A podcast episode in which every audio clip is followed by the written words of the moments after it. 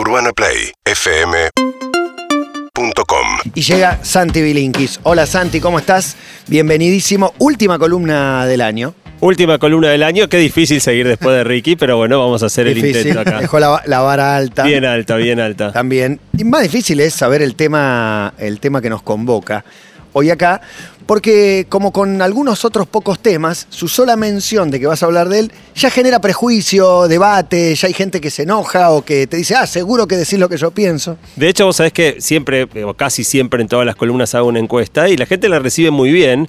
Y esta vez par- buena parte del feedback fue, fue muy crítico, gente ¿Por enojada por, la de- encuesta. de qué vas a hablar que hoy? Vamos a hablar, de- ahora te lo, te lo Ok, digo, en- eh, hago primero una, una introducción, pero lo que voy a decir antes es que esto es una- un hecho histórico porque estamos cumpliendo 10 años de esta columna. Increíble. Y es la primera vez en 10 años que Matías Martín me pide un tema. Así que los Me invita a hablar de algo. a- arroba Matías Martín los insultos. Así que no, no, no, al contrario, para mí es una gran alegría que, que- que hayas querido una- algún tema en particular. Sí, a mí me, me gusta mucho la agenda que, que manejás y delineás año a año y, y siempre por ahí se me ocurre algo para, para decir, pero, pero me gusta seguir tu, tu agenda.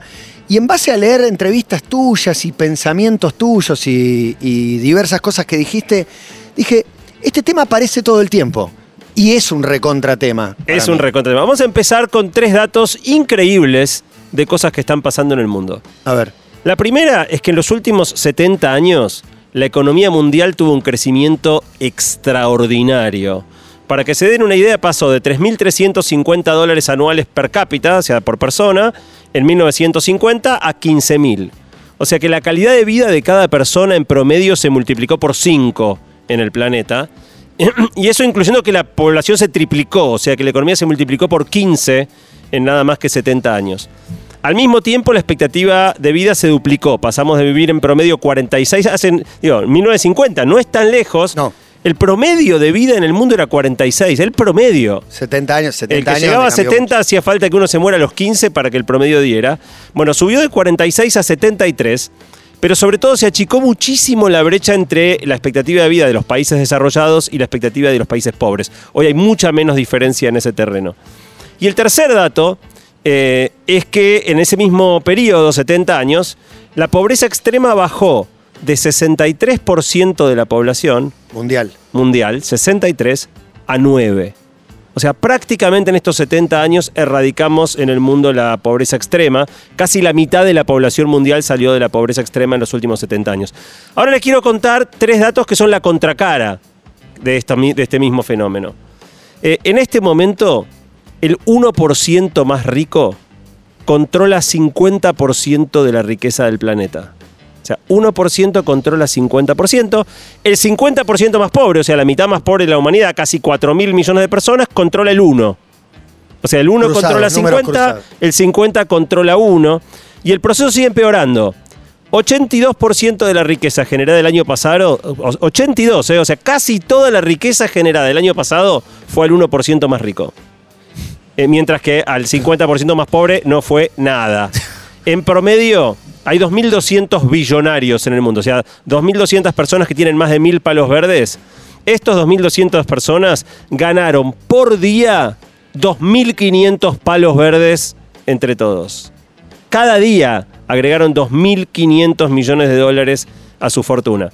Segundo dato. La concentración de la economía en grandes corporaciones también cambió completamente en los últimos 70 años. Antes el capitalismo era de pequeños comercios locales, cada ciudad tenía sus negocios, el que tenga un, pariente comerciante se acordará lo que era ser comerciante. Bueno, en el mundo hay 213, se estima que hay 213 millones de empresas, pero las 200 empresas más grandes, o sea, una de cada millón, controlan el 30% de la facturación mundial eh, empresarial, empleando a menos del 1% de la población. O sea que te quedaste con el, el- el un- 0,1% de las empresas, controlando 30% del mercado mundial y empleando muy poca gente.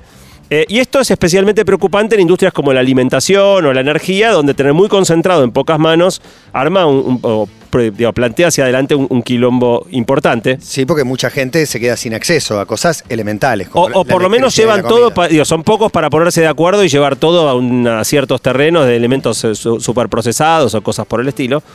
Y el último efecto de, este, de esta segunda cuestión es que creciendo el poder, en, tanto las ganancias y el poder empresario, eh, la participación de los sueldos en el resultado de las compañías en estos 70 años no para de caer. O sea que cada vez las ganancias son más altas y los sueldos son más bajos. Y finalmente, el último dato para este arranque es que para lograr este crecimiento extraordinario del que hablaba al principio, aniquilamos más de la mitad de los bosques tropicales del planeta, aumentamos drásticamente la concentración de efectos de gas invernadero y, y generamos cambio climático, produjimos tanto plástico que ya hay el doble de plástico en el planeta que toda la biomasa de todos los animales eh, eh, terrestres y marinos que hay. O sea, hay mucho- hoy hay mucho más plástico que vida en este planeta. Y como resultado, se estima que un millón de especies eh, vegetales y animales en- están en, resto, en riesgo de extinción. O son, sea mucho, que, son mucho más contundentes los datos negativos. Eh, Cualquier cosa que digamos se va a interpretar para...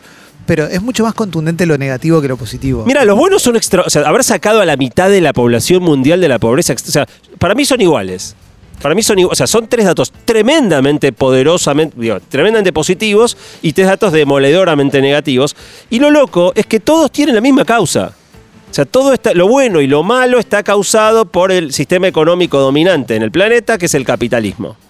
Eh, el capitalismo está claramente atravesando una gran crisis porque con todos sus lados súper positivos tiene también, Sí. está generando estos problemas gigantescos. De hecho, en la encuesta en esto no hubo gran polémica. 96% de la gente cree que no se puede seguir así como, como venimos, que, que hay que hacer cambios. ¿Qué porcentaje? 96. 96. Muy poquitos, yo- una de las opciones era volver al socialismo, la eligió muy poquita gente, 5%. Por eso, el, el que cree, digo, ¿cuántas veces hay que explicar que esto no es una oda al comunismo? Digo, analizar el capitalismo es como entre machismo y, y feminismo, viste que hay gente que los compara y dicen, no, no, no, no son contracaras. Acá el comunismo no entra en este debate porque estamos analizando el y capitalismo. aparte no sería sano también analizar el capitalismo y decir, che, esto está saliendo un poco mal, pero es el sistema en el que vamos a vivir. Vamos a empezar Vamos a vivir buscar- aparte en este, no, no Sí. va a cambiar mucho nosotros por lo menos. Cambiemos algunas partes del paradigma porque el planeta lo estamos haciendo pelota. O sea, no lo vamos a poder habitar ni siquiera. Ya ni siquiera es económico. Bueno, vos fíjate que, que es más curioso que eso, porque por primera vez en el país más capitalista del mundo, estuvo a punto de ganar un candidato abiertamente socia- declarado socialista. Bernie Sanders se declara socialista. Sí.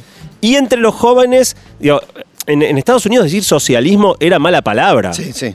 Eh, en este momento, hay más, entre la gente joven hay más gente que tiene una opinión positiva del socialismo que negativa.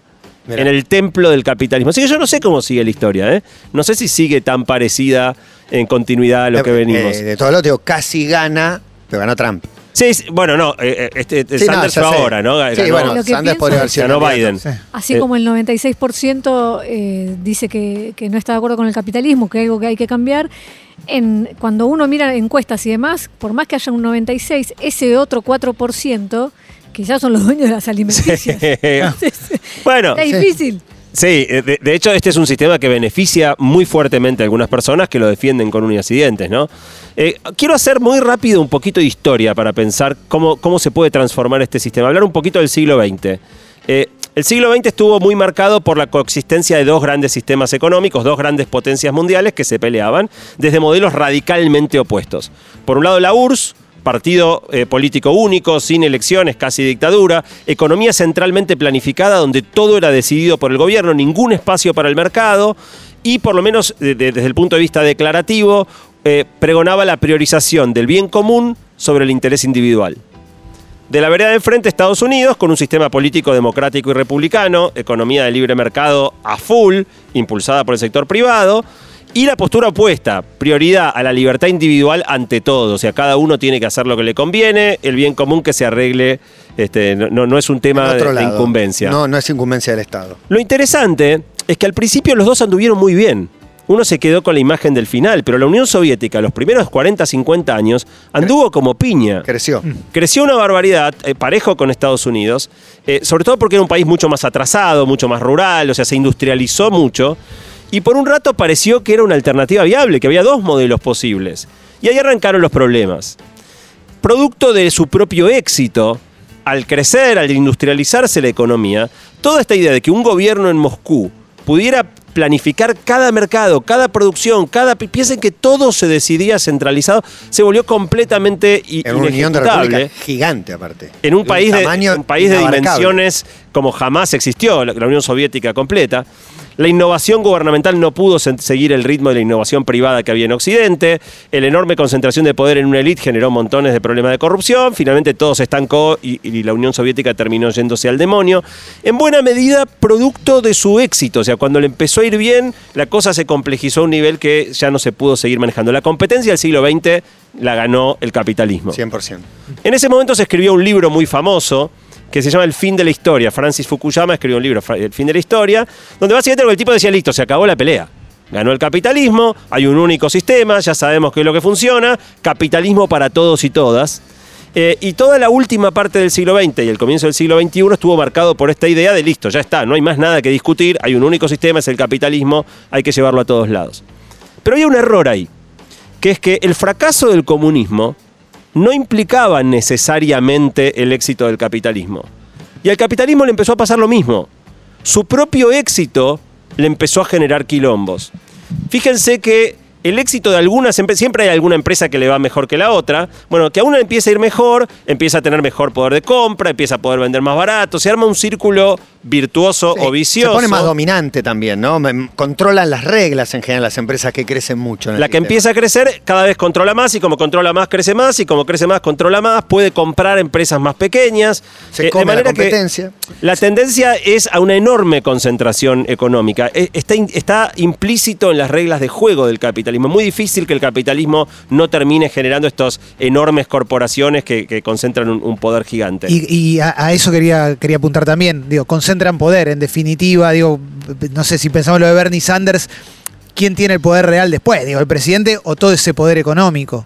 Bueno, si querés, esto incluso cambia un poco las reglas de juego de la democracia, porque en Estados Unidos, que el lobby es, es abierto, hay lobistas, que es un trabajo ser lobista, eh, se ve muy claramente arriba de la mesa el financiamiento de las campañas políticas, digo, la incidencia de las grandes corporaciones en el rumbo de la vida democrática es cada vez mayor, mayor, mayor, y cuando el, el Estado se quiere meter con alguna de estas grandes corporaciones, eh, Google, Facebook, no, no le, no le llega ni a las rodillas, o sea, el poder real está del otro lado.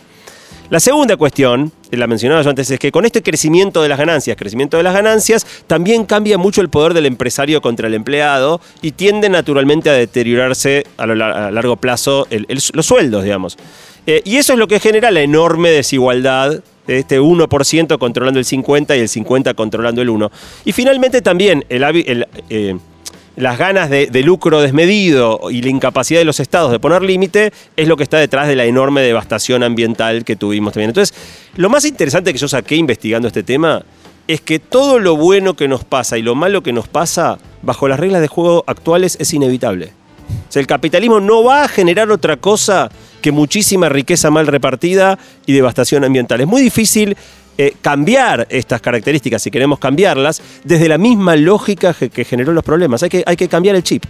Eh, es re loco lo que decís, pues está, está buenísimo, porque cada vez que hablamos de cambiar el chip o, o re- repensar modelos productivos y, y entender al capitalismo de otra manera, el señalamiento es bien el comunismo. O sea, vos sos un comunista, Claro. pero es como una bandera, es como una mancha, Pero ¿viste? Como tampoco, mancha. tampoco ha aparecido una alternativa mejoradora o superadora para. Digo, no hay una propuesta, o no sé si el capitalismo mismo la desactiva en el instante y te hace creer que es comunismo o que es un peligro, pero no han pare- aparecido, Hay por lo menos que yo haya visto. algo, y, y no, me- no recuerdo ahora en qué país, pero el- los ensayos que son cada vez menos tímidos, pero de la renta universal. Esa era como una primera salida. Hay, hay varios modelos locos, los vamos a repasar algunos sobre el final, eh, pero lo más importante de- es, es definir qué rol... Digo, el capitalismo hoy está en todos lados, ¿no? Entonces Sí, algo tenés que hacer con lo que hay. Entonces, ¿el capitalismo es parte de la solución o es parte del problema? O sea, ¿tenemos que salir a, partirlo al medio o tenemos que tratar de, de hacerle retoques y, llevarlo para otro lado? Esa es la primera gran discusión que se plantea. Y es cierto, como, como decías recién, Matías, que el problema es que cada vez que vos cuestionás en algo el capitalismo, enseguida o te vienen los ultraliberales a pegar, a calificar de comunista, todo lo que no sea ultracapitalista es visto como comunista, o pasa algo peor, que es que te dicen, bueno, ok, ¿qué querés hacer? Y no tengo la menor idea. No. Y no tengo por qué, o sea, yo puedo criticar la El es situación es lo que te actual. molesta. Yo creo que hay una desigualdad que es. eh, a, algunos no les importa, pero me parece que es, ese es el, el punto, digo. Eh, yo creo en eh, digo, que un sistema que premie el talento, el mérito, digamos. Si vos te ganaste, me parece bien que, que tengas más por ganarte. Me parece mal la, la mitad del mundo no morfa, ese tipo de cosas. me- Sí. digo, ¿Quién puede estar a favor? de- Y además este mensaje de te lo ganás vos, también nos salimos todos desde el mismo lugar. Por eso, ¿no? carrera, Partís ¿no? de Entonces, situaciones muy desiguales. Pero digo, no, no quiero dejar de re, no es que no importa el, eh, el Kun Agüero se merece lo mismo que el pibe que quedó en octava división. Digo, entiendo que hay un mérito. está No, bien. obvio, obvio, obvio. Pero bueno, digo, lo que, lo que duele es lo otro. Bueno, fíjate, ahí introdujeron una de las cosas que hice yo en la encuesta, que armó mucho, la que armó el mayor quilombo, fue que le planteé a la gente seis disyuntivas. Tenías que elegir A o B. No había, o sea, yo normalmente pongo, prefiero mucho esto, prefiero un poco esto, un poco lo otro, mucho digo, doy un, doy un- un- un- una variedad de opciones. Acá era A o B. Y la gente, mucho se calentó, porque decía, pará, no me, no me puedes hacer elegir en- entre los extremos. Pero ese era el ejercicio. O sea, si tenés que priorizar libertad individual o bien común. O sea, priorizamos una sociedad donde busque el bien de todos, Está aunque a veces tenga ¿eh? que imponerle a algunas personas que hagan cosas que no quieren hacer. Ejemplo, vacunarse contra el COVID, aquellas personas que se resisten a la vacuna. Fíjate lo que pasa en diferentes países. En Estados Unidos no pueden presionar, o sea, la, la idea, eh, como digo, es la sociedad más individualista Libertad del planeta. 100%. Vos no podés obligar a la gente a que se vacune, no podés prohibirle entrar a un restaurante si no se vacunó, porque tiene derecho a comer en un restaurante como cualquiera, es el dueño de su cuerpo, con el cuerpo hace lo que quiere. Tenés otras sociedades dentro del capitalismo, como puede ser Alemania, que dice, el que acá no se vacuna, se queda en su casa. O como mucha gente argumenta, bueno, mira, si querés no te vacunes, pero no accedes al sistema de salud.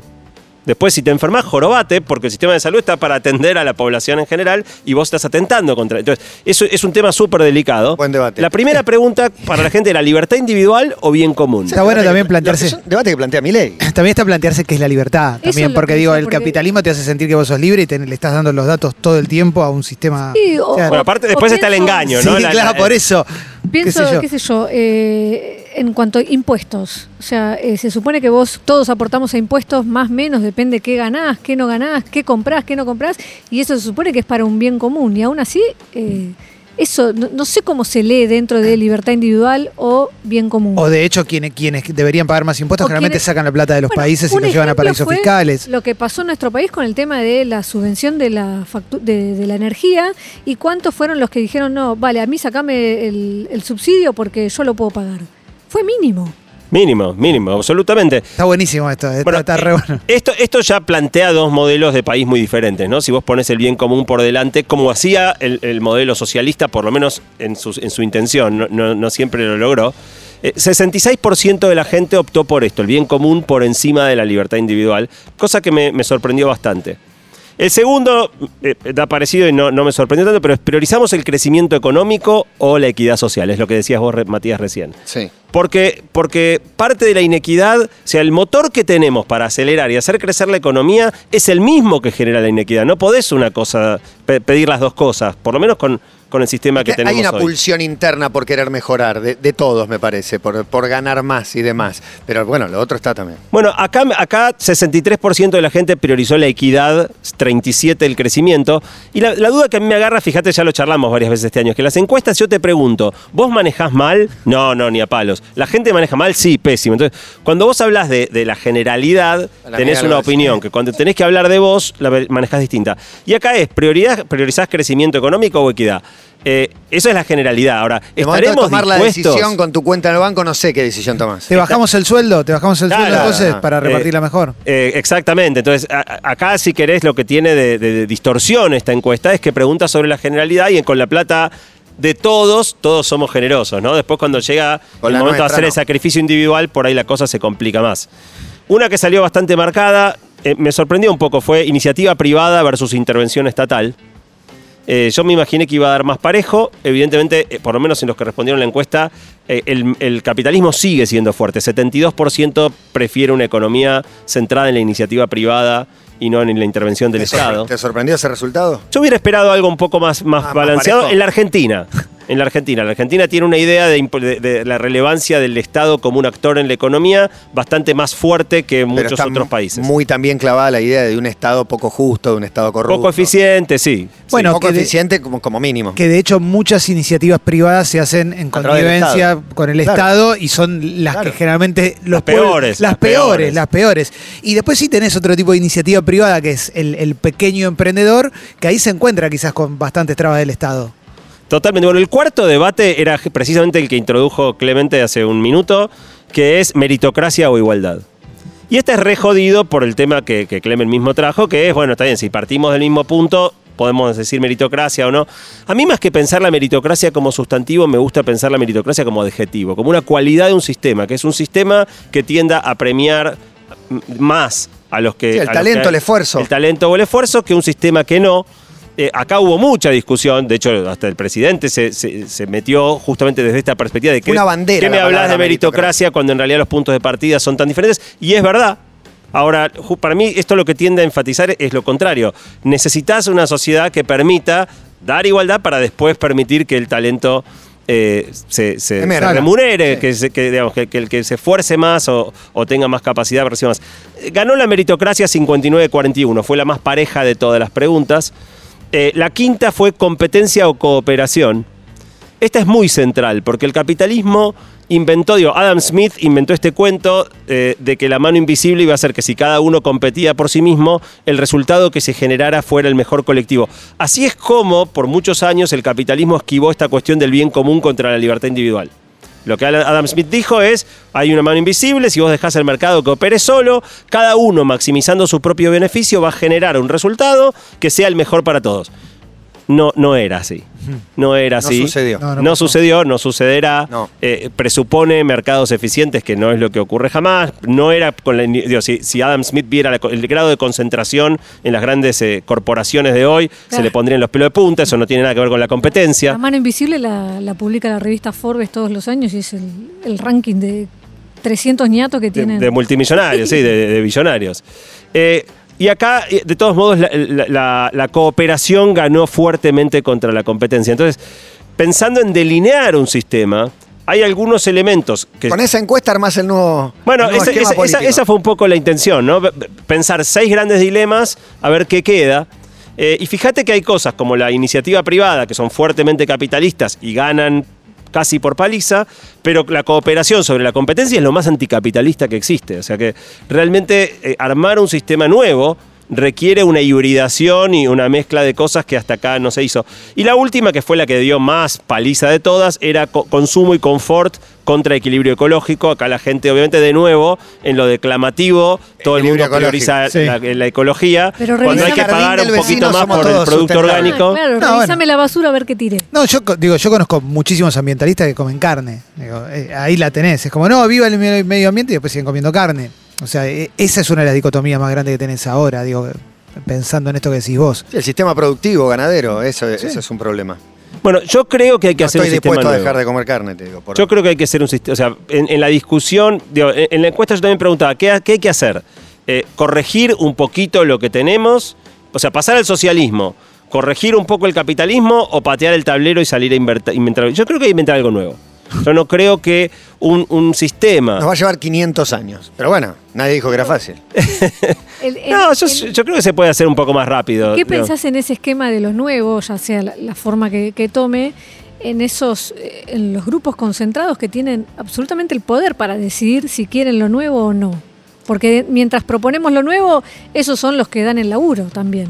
Mira, hubo un movimiento muy interesante en Estados Unidos primero y en otras partes del mundo después. Arrancó con Occupy Wall, Wall Street, no sé si se acuerdan, hace, Sí. hace como ya 10 años, que después derivó en un movimiento que se llama Somos el 99%. O sea, somos el 99%. Si vos estás hablando de que el 1% controla, bueno, nosotros somos el 99% restante, el que se está quedando afuera, y somos muchos, somos todos prácticamente. Entonces, de- desde esa perspectiva, digo, hay mucha gente del otro lado. El poder se- se- digo, eh, es muy, muy sólido, desde ejercido del dinero hasta que la gente este, sale a la calle, ¿no? Entonces, yo no sé si, si un cambio de orden va, no va a requerir algún tipo de, de- de- digo, casi todos los cambios de orden tuvieron algo de, de quilombo previo. Eh, yo creo que algo de eso va, va a haber.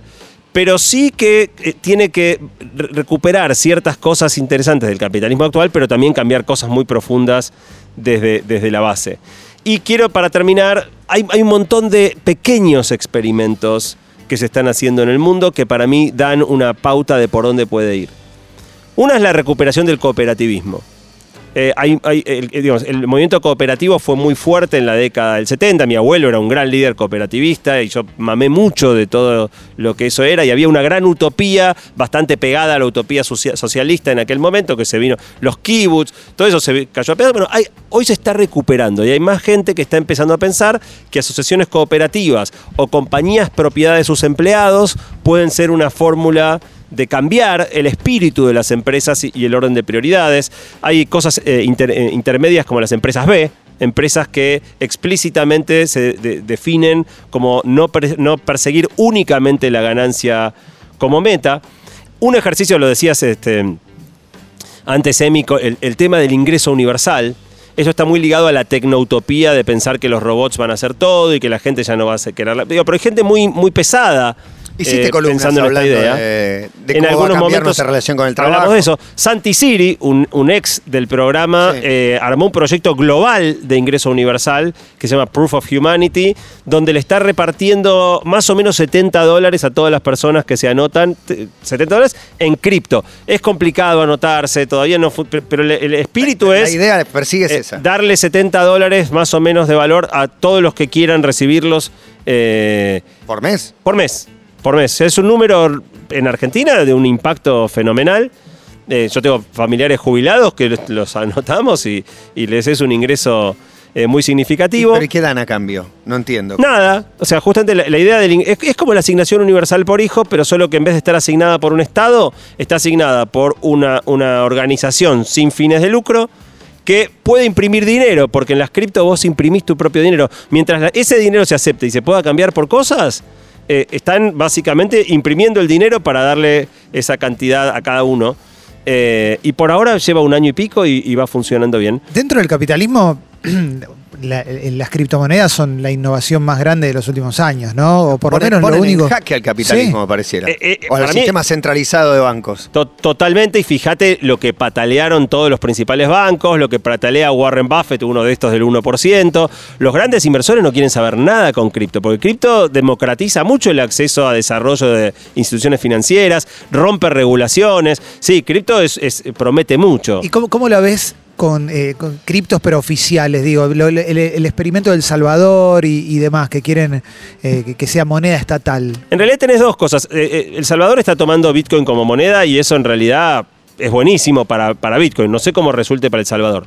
Pero también tenés estados. Tenés el- el Estados Unidos queriendo hacer su moneda digital, China queriendo... Y ahí se rompe todo, ¿no? O sea, en el fondo es el mismo dólar, solo que te lo van a dar en una billetera electrónica. Entonces, Claro. hay una pulseada muy grande en este terreno ahora.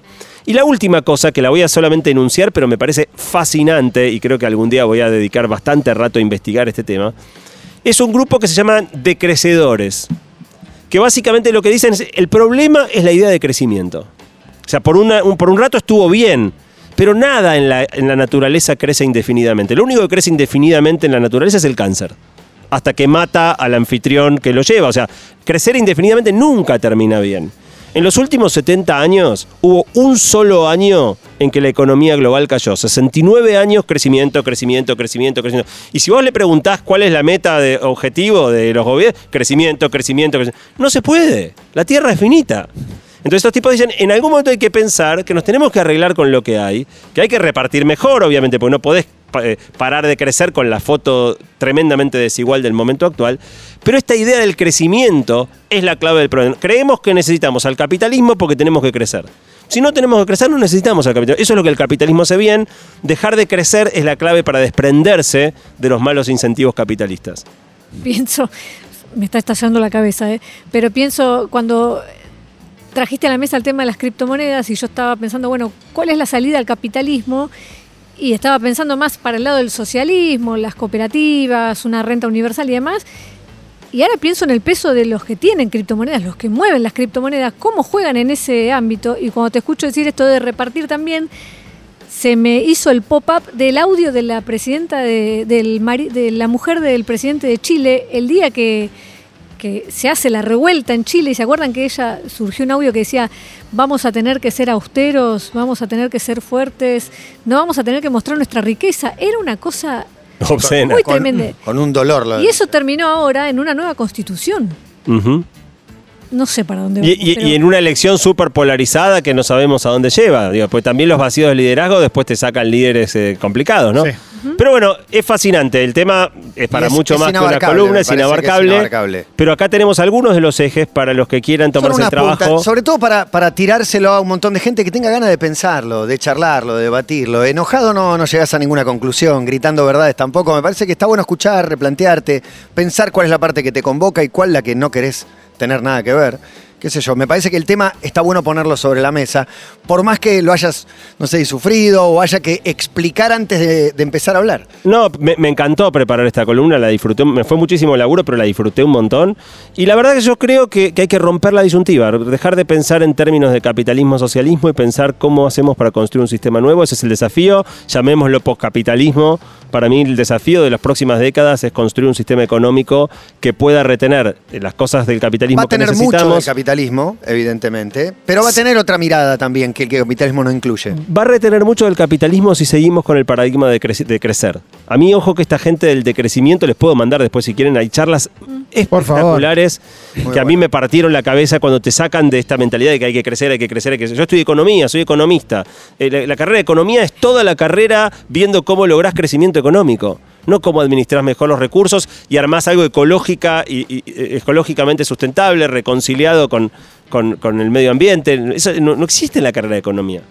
Gracias, Santi, por esta última columna y por esto de una década. Ya metimos década. Increíble, Ah, 10 años. impresionante. Bueno, felicitaciones. Santi Bilinkis pasa por acá, vale la pena para vos volver a buscarlo en nuestras redes, en Spotify y en todos los lugares que Santi lo cuelgue. Urbana Play 1043.